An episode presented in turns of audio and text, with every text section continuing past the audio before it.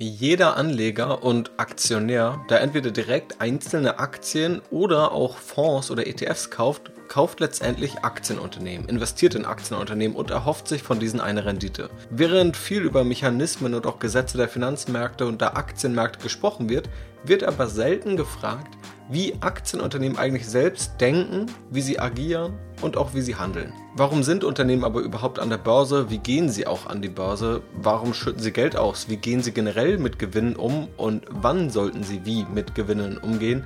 Gibt es womöglich auch irgendwo Interessenskonflikte? Und woher kommt überhaupt die Rendite eines Aktienunternehmens zu uns als Aktionär? All diese Fragen und mehr werden in dieser Podcast-Episode beantwortet. Viel Spaß!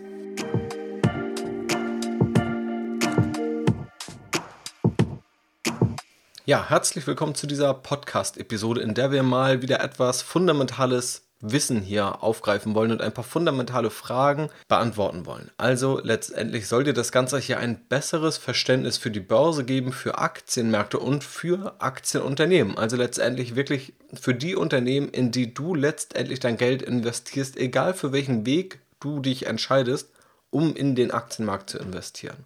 Und das Ganze möchte ich einfach mal Schritt für Schritt quasi auf so einem Zeitstrahl mit dir durchgehen. Also, wir nehmen mal an, wir haben ein Unternehmen, das noch nicht an der Börse notiert ist und begleiten dieses Unternehmen über die Überlegungen, soll ein Börsengang erfolgen oder nicht, wie muss man dann eigentlich an der Börse agieren, was sind Interessenskonflikte, die man lösen muss oder mit denen man umgehen muss, wie sollte man letztendlich mit Gewinnen umgehen, wie bekommt man neues Geld ins Unternehmen und wie entsteht letztendlich die Rendite auch für Aktionäre.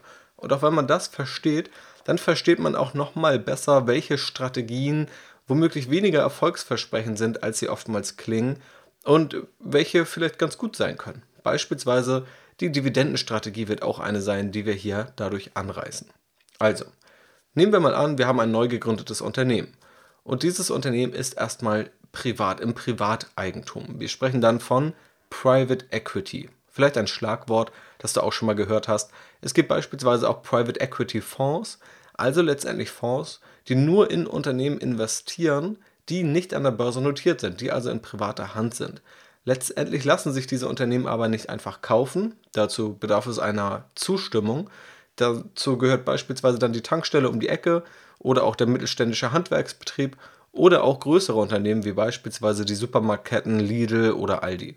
All das sind Unternehmen, an denen kannst du dich nicht einfach so beteiligen und die können nicht einfach so von irgendjemandem gekauft werden, wie es bei börsennotierten Unternehmen der Fall ist. Also da sprechen wir von privaten Unternehmen und auch von Private Equity. Oftmals nennt man diese Unternehmen jetzt nicht unbedingt Private Equity Unternehmen. Letztendlich spricht man von Private Equity oft, wenn es um diese Fonds geht, die in diese Unternehmen investieren. Also wir haben private, nicht börsennotierte Unternehmen und auf der anderen Seite eben börsennotierte Unternehmen. Also Unternehmen, deren Anteile wir als Aktien an der Börse kaufen und auch handeln können.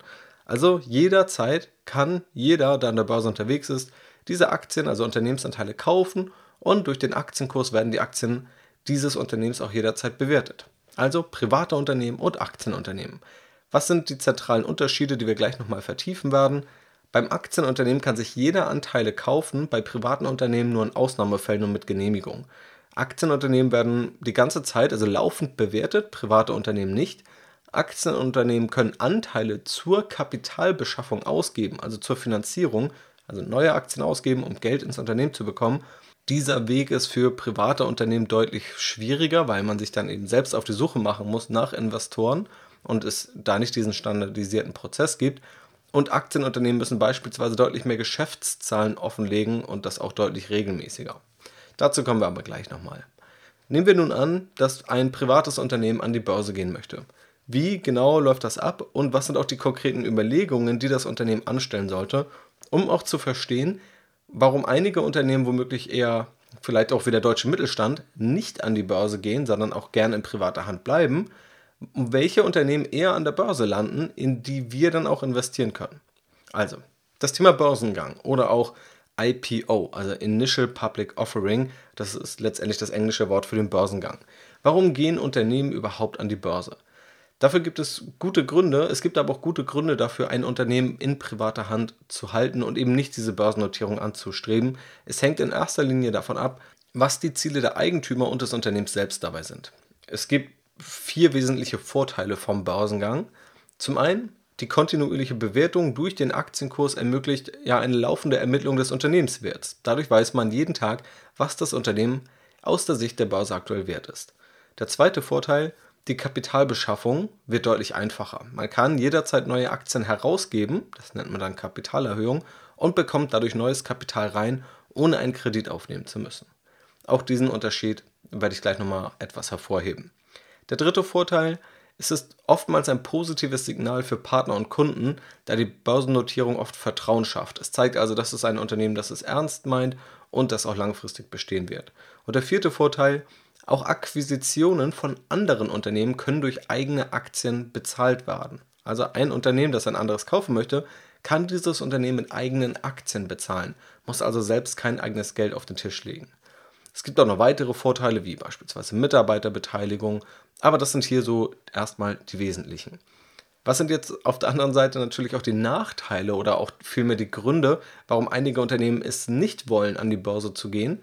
Zum einen ist diese kontinuierliche Bewertung durch den Aktienkurs irgendwo ein Vorteil, weil es mehr Transparenz gibt. Es kann aber auch Hektik ins Unternehmen bringen. Da bei einer, ja, bei privaten Unternehmen, bei Lidl oder Aldi, da wird nicht jeden Tag ermittelt, wie viel das Unternehmen nun wert ist und da bricht nicht die Panik aus, wenn der Unternehmenswert mal 20% fällt. Bei Aktienunternehmen kann das natürlich viel eher mal passieren. Dazu kommt, dass auch der Börsengang selbst mit Kosten und auch zeitlichem Aufwand verbunden ist. Im Grunde nicht nur der Börsengang, sondern eben auch danach der Aufwand. Und Dazu kommen dann eben höhere Offenlegungspflichten von Geschäftszahlen und Zielen und all das muss natürlich auch kommuniziert werden, zusammengestellt werden. Also erstmal sind die Kosten etwas höher. Und wenn ein Unternehmen an der Börse ist, dann werden auch feindliche Übernahmen möglich. Also es kann dann Unternehmen geben oder auch Fonds geben, die sich nahezu alle ausstehenden Aktien kaufen und dann ein Unternehmen übernehmen. Also das ist dann auch sozusagen als feindliche Übernahme bekannt. Es gibt auch noch weitere Nachteile, beispielsweise wenn ein Gründer hohe Anteile hält und diese einfach nicht abgeben möchte, dann wird er offensichtlich keinen Börsengang anstreben, sondern versuchen, das selbst zu machen.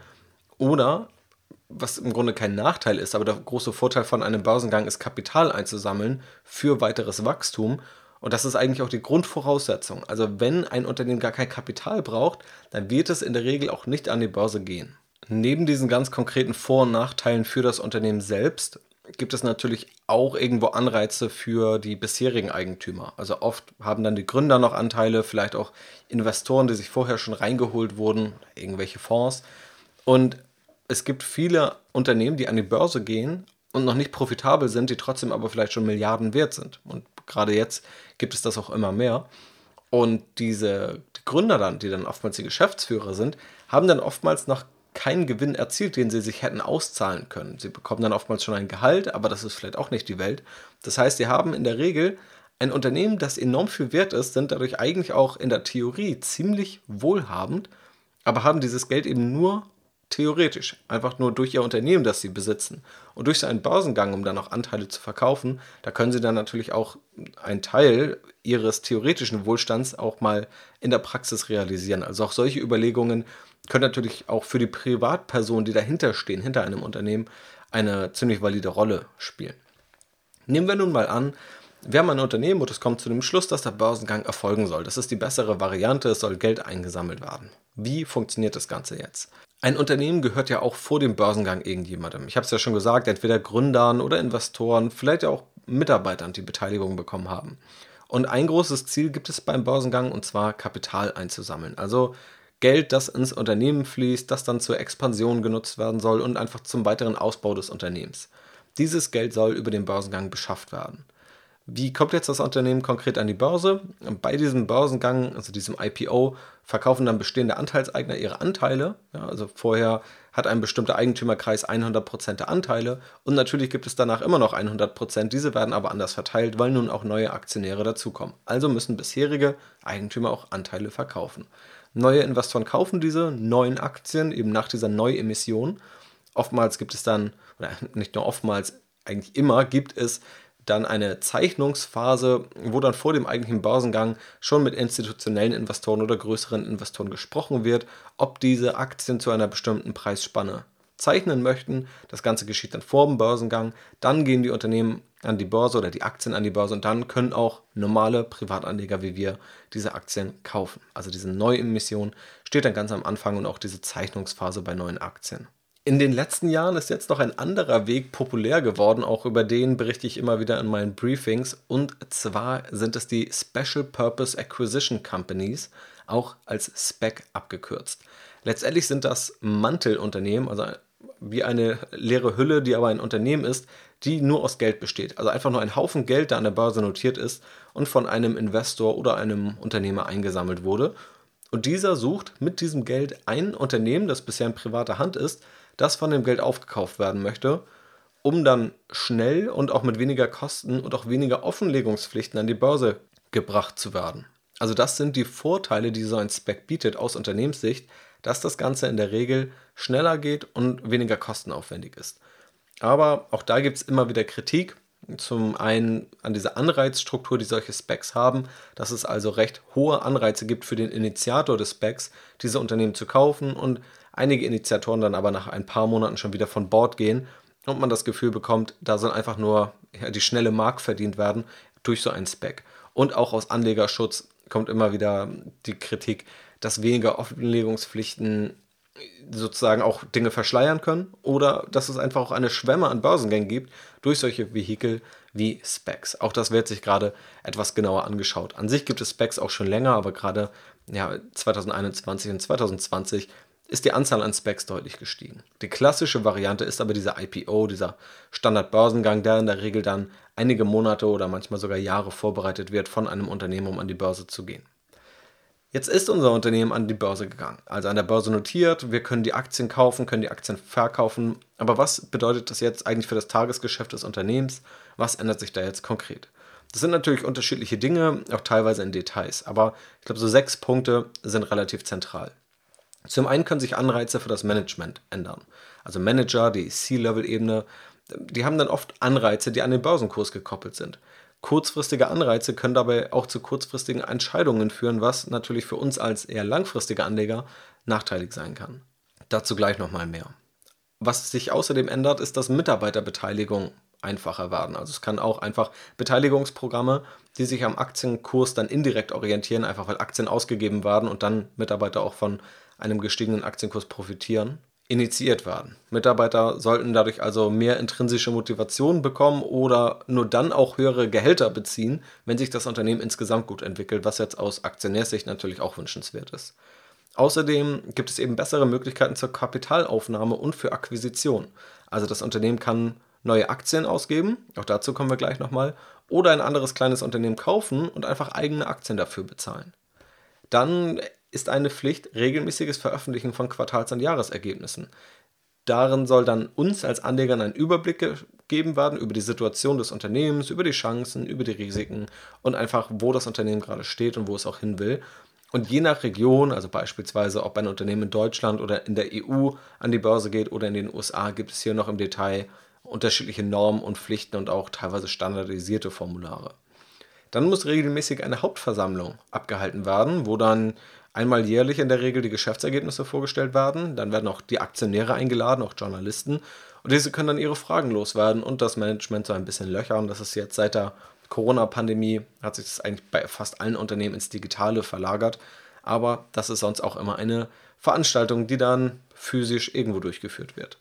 Und es gibt auch die Pflicht, Ad-Hoc-Mitteilungen zu veröffentlichen. Also sobald es irgendwo Neuigkeiten im Unternehmen gibt, die einen signifikanten Unterschied für die Anleger bedeuten, muss das direkt gemeldet werden. Also wenn Akquisitionen vorgenommen werden, wenn Gewinnwarnungen nicht mehr zu verheimlichen sind, wenn also eklatante Unterschiede in den Gewinn zu vermelden sind, wenn das Ziel aber auch erhöht wird oder beispielsweise wenn rechtliche Probleme auftreten. Also all das, was wirklich signifikanten Einfluss haben kann auf den Aktienkurs, muss auch dann direkt gemeldet werden. Wo könnte es nun Interessenskonflikte geben? Also Unternehmen gehen an die Börse, wir wissen, wann sie das tun und wann sie das eher nicht tun sollten, was auch die Vor- und Nachteile sind, was auch die Pflichten und Möglichkeiten sind. Aber Interessenskonflikte begegnen uns ja in der Finanzbranche auch immer wieder. Also allein, wenn wir darauf schauen, sozusagen, wenn Leute nur das empfehlen, woran sie selbst verdienen. Also man sagt, der Crash kommt, der Crash kommt und wiederholt das alle paar Monate. Und was ist die Lösung gegen den Crash? Gold kaufen und so ein Zufall, ich verkaufe selbst Gold. Also das ist natürlich ein klassischer Interessenskonflikt oder Interessenskonflikte beim äh, provisionsorientierten Berater, der dann möglichst viel Geld verdient, wenn er ein Produkt an den Anleger vermittelt, wo die Provision am höchsten ist. Und oftmals ist dann auch das Produkt relativ teuer. Also all das sind solche Interessenskonflikte. Wo könnte es diese nun geben, wenn wir auf Aktienunternehmen schauen? Und da gibt es auch Fragen, die immer wieder auftauchen, die hier in meinen Augen auch mal adressiert werden sollten. Zum einen die Frage, bekommt das Unternehmen eigentlich Geld beim Aktienkauf? So, und wenn jetzt eine neue Emission stattfindet, also Aktienunternehmen bringen ihre Anteile an die Börse, dann fließt neues Geld ins Unternehmen, das von den Aktienkäufern kommt. Also wer initial die neuen Aktien zeichnet, gibt dieses Geld den Unternehmen. Sobald ein Unternehmen aber an der Börse ist, wechselt eine Aktie nur von dem ehemaligen Aktionär zu dem neuen Aktionär. Ja, also wenn Anleger A nun eine Aktie kauft und diese von Anleger B kauft, dann wechselt nur die Aktie und das Geld von diesen beiden Anlegern und das Unternehmen hat letztendlich damit nichts zu tun, bekommt diesen Vorgang auch gar nicht erst mit. Also hier fließt kein Geld dem Unternehmen zu. Aber hat jetzt der Aktienkurs Auswirkungen, also durch mehr Aktienkäufe und durch höhere Nachfrage nach Aktien, steigt ja in der Regel der Aktienkurs. Hat das jetzt Auswirkungen? Profitiert also ein Unternehmen vom eigenen Aktienkurs oder leidet es auch unter dem eigenen Aktienkurs, wenn er mal fallen sollte? Und ja, da gibt es definitiv Effekte, auch wenn diese nicht überschätzt werden sollte. Also sie sind eher geringer. Viel wesentlicher ist das, wie sich das Geschäft entwickelt. Möchte ich auch gern hier erklären. Ein steigender Aktienkurs bedeutet ja einen steigenden Börsenwert. Das klingt also toll für das Unternehmen. Tatsächlich freut es aber vor allem die Aktionäre, also die Shareholder, uns als Anleger letztendlich. Nur weil der Kurs steigt, hat das Unternehmen aber erstmal nicht mehr Geld zur Verfügung und der Börsenwert hat auch keine direkte Auswirkung auf das Geschäft. Indirekte Effekte kann so ein gestiegener Aktienkurs, auch ein gefallener Aktienkurs aber haben. Um dir drei Beispiele zu geben, je wertvoller die Aktien des Unternehmens oder je wertvoller das Unternehmen ist, desto weniger Aktien muss ein Unternehmen bei einer Kapitalerhöhung ausgeben, um neues Geld einzusammeln. Desto weniger Aktien muss ein Unternehmen bezahlen, wenn es ein anderes Unternehmen kaufen möchte, weil die eigenen Aktien ja mehr wert sind. Und desto besser ist beispielsweise die Außenwirkung des Unternehmens gegenüber Kunden, Lieferanten und Banken. Das kann man sich auch gut verdeutlichen, wenn man mal sich vor Augen hält, wie sehr die Außenwirkung von der Commerzbank oder der Deutschen Bank auch vom Aktienkurs abhängt und dass dieser stark gefallene Aktienkurs tatsächlich auch bei den Kunden selbst heute mittlerweile bekannt ist.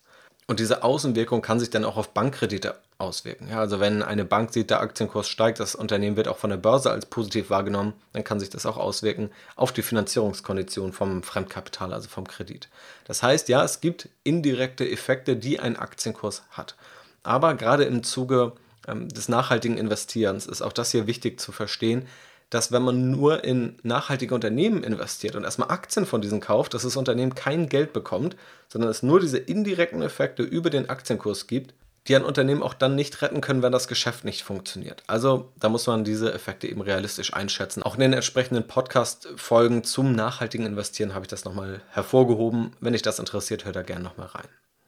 Ein weiterer Interessenskonflikt, den wir schon leicht gestriffen haben, ist auch, ob das Management womöglich zu kurzfristig handeln könnte.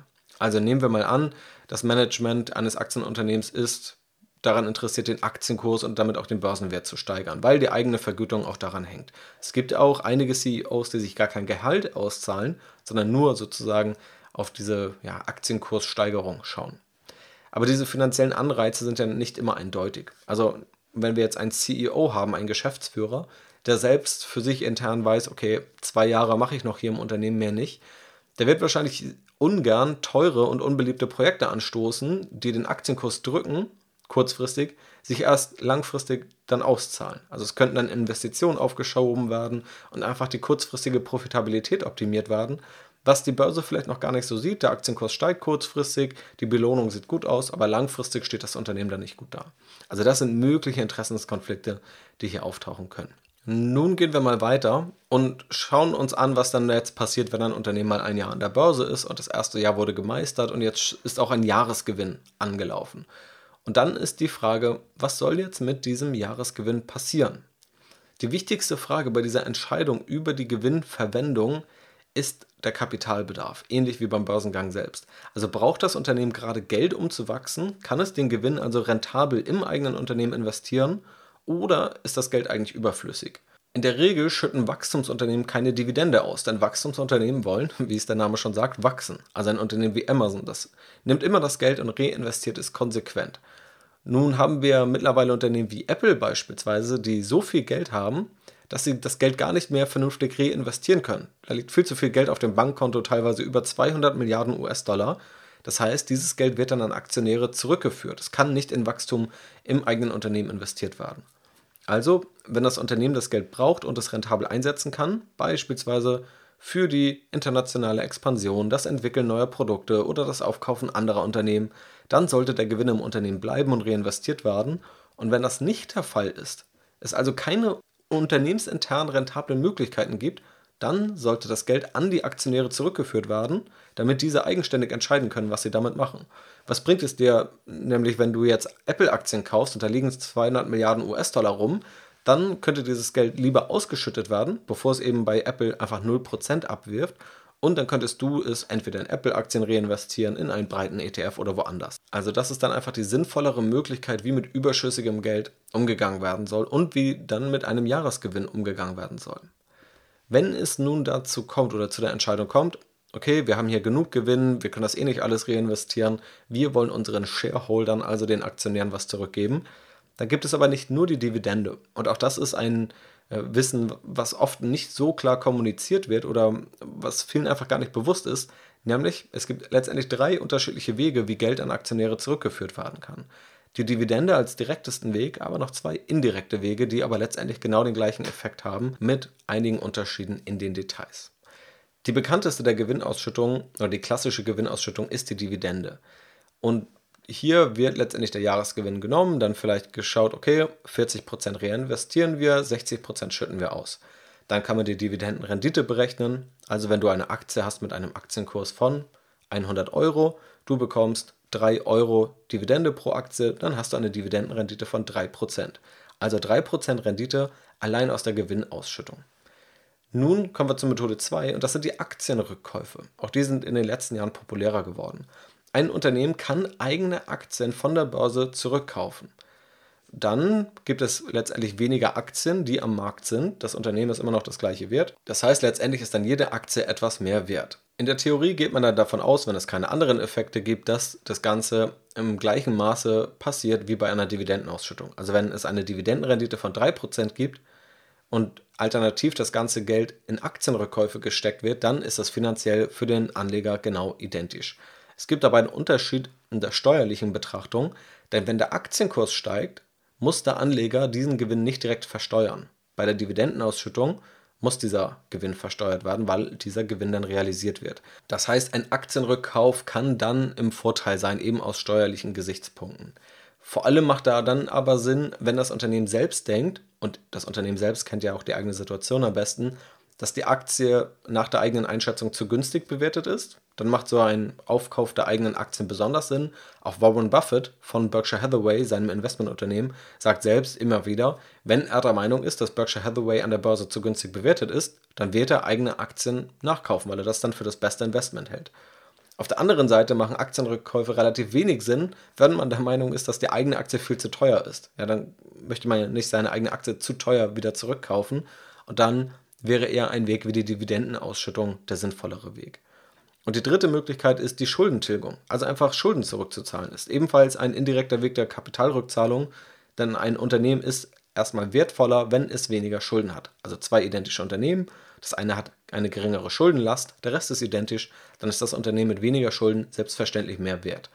Das macht vor allem auch dann Sinn, wenn die Schuldenlast zu hoch ist oder es noch teure Kredite gibt, vielleicht mit einem Zinssatz von 5%, den man dann gern mal loswerden möchte, dann macht es definitiv auch Sinn, so das Kapital zu nutzen.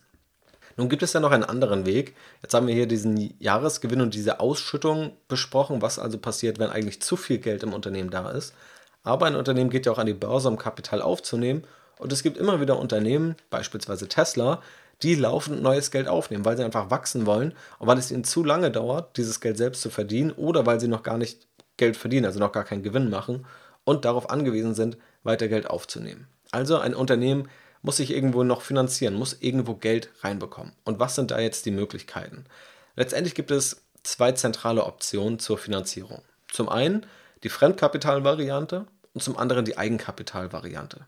Bei der Fremdkapitalvariante wird ein Kredit aufgenommen oder es werden Anleihen ausgegeben, die aber letztendlich wie ein Kredit funktionieren. Also ein Unternehmen kann einen Kredit bei der Bank aufnehmen und dafür einen Zins zahlen, wie wir es auch als Privatperson ganz normal machen können. Die Alternative ist eben die Ausgabe einer Anleihe. Also es wird festgelegt, welches Volumen eingesammelt werden soll, beispielsweise eine Milliarde Euro, wie hoch der Zins für die Anleihekäufer sein soll. Das Unternehmen sagt also, wir zahlen 3% Zinsen pro Jahr und dann wird definiert, wann die Anleihe komplett zurückgezahlt werden soll. Das sagen wir dann beispielsweise in acht Jahren. Und dann wird eine solche Anleihe emittiert. Es wird dann eben geguckt, dass irgendwie am, gerade am Anfang die ganzen Leute oder große Investoren vor allem auch diese Anleihe zeichnen.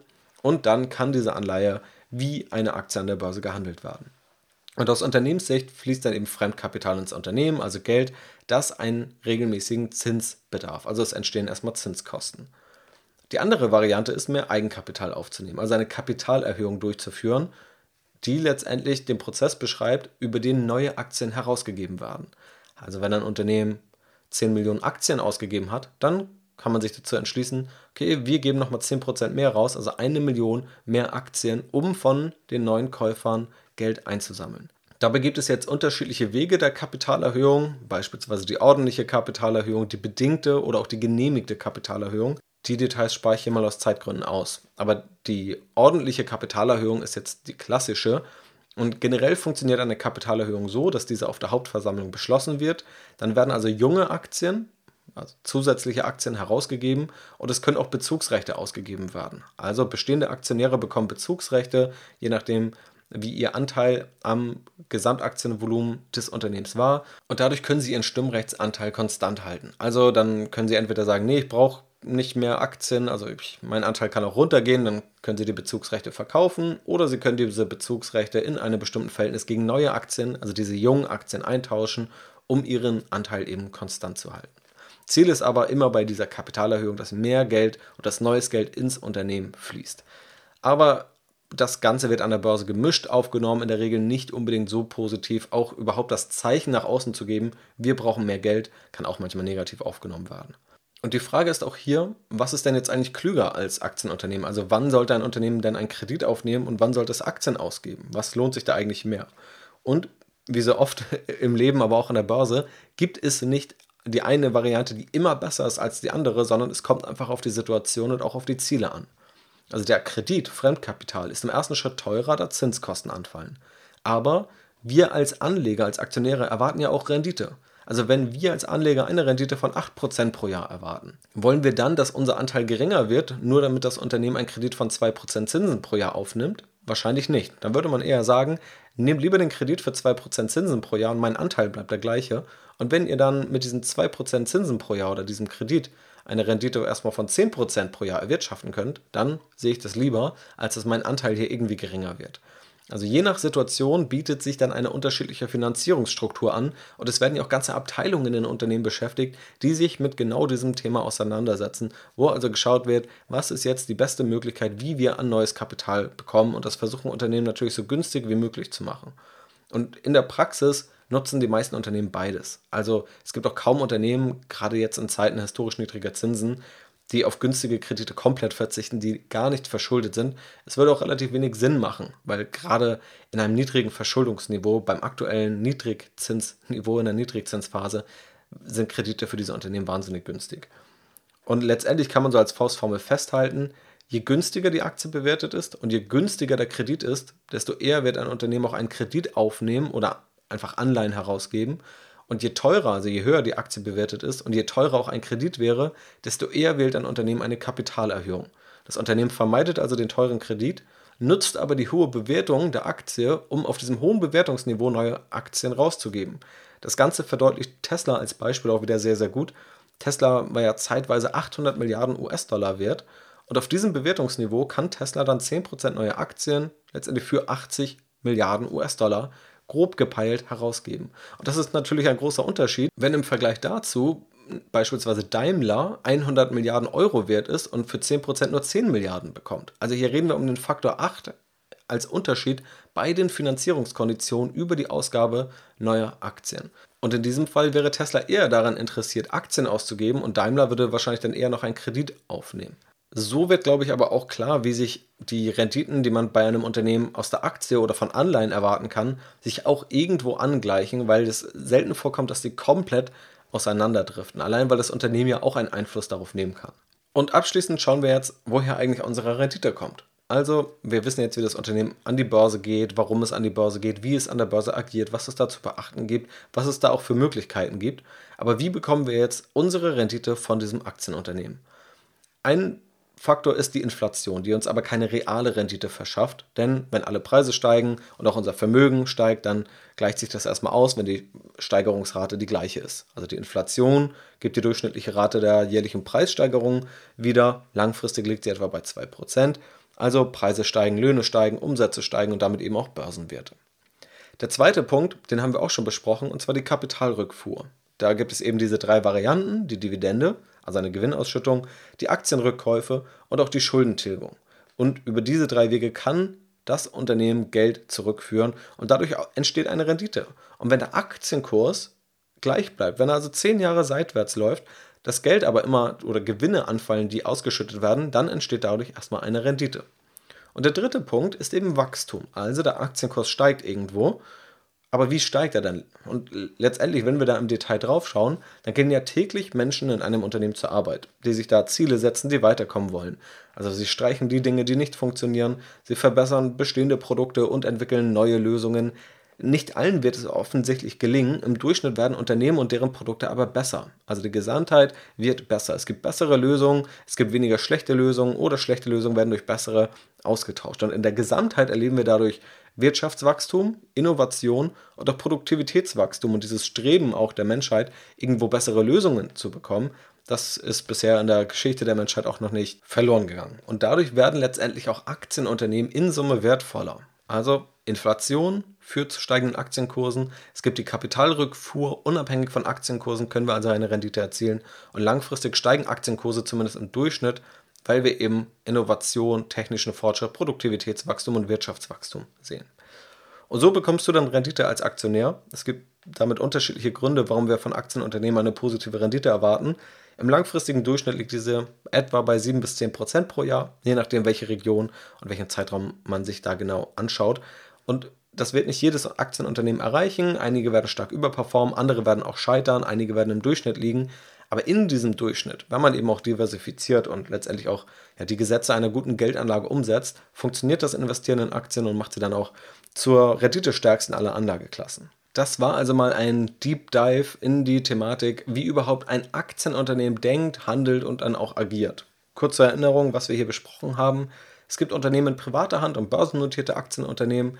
Wir haben die Vor- und die Nachteile von einem Börsengang besprochen wie ein Börsengang, also ein IPO überhaupt funktioniert und was es da jetzt mit Specs auf sich hat, was die Pflichten, aber auch die Möglichkeiten von Aktienunternehmen sind, die durch einen Börsengang entstehen, welche Interessenskonflikte es gibt, ob ein Unternehmen auch vom eigenen Aktienkurs profitiert oder wer überhaupt das Geld bekommt bei einem Aktienkauf, was Unternehmen mit dem Gewinn machen sollten und hier merken wir dann auch, dass einfach nur immer eine Dividende auszuschütten keine überlegene Strategie für ein einzelnes Unternehmen ist. Wir haben uns die Finanzierungsseite angeschaut, also welche beiden Möglichkeiten ein Unternehmen hat, um an Geld zu kommen, also die Kreditmöglichkeit oder die Möglichkeit einer Kapitalerhöhung und woher wir dann letztendlich auch unsere Rendite von Aktienunternehmen bekommen.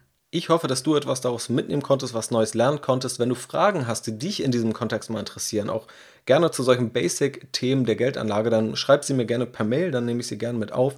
Und wenn du jetzt direkt mehr wissen willst, schau in der Academy vorbei. Da geht es ganz gezielt auch um solche Themen, um Wissensaufbau, um fundamentalen Wissensaufbau, um quasi von Grund auf einmal zu verstehen, was an der Börse passiert, was an den Aktienmärkten passiert und was eine gute Geldanlage kennzeichnet. Und dann erfährst du dort eben auch, wie du deine eigene Geldanlage aufbaust und dann auch selbstständig souverän führen kannst. Und das alles ist wirklich kein Hexenwerk. Man muss einfach nur einmal diese Themen verstehen und dann geht das alles auch schon viel leichter von der Hand. Also schau gerne in die Links in der Podcast-Beschreibung zur Academy oder auch zur kostenfreien Videoserie davor, die Online-Broker, die ich aktuell empfehle und auch selber nutze oder auch auf Strategy Invest, wo ich mir ganz konkret einzelne Aktien angucke. Vielen Dank natürlich auch für die positiven Bewertungen in der letzten Zeit auf Apple Podcasts. Auch das freut mich natürlich immer sehr. In diesem Sinne, was das von heute. Vielen Dank fürs Zuhören. Bleib rational, bleib rebellisch und bis zum nächsten Mal.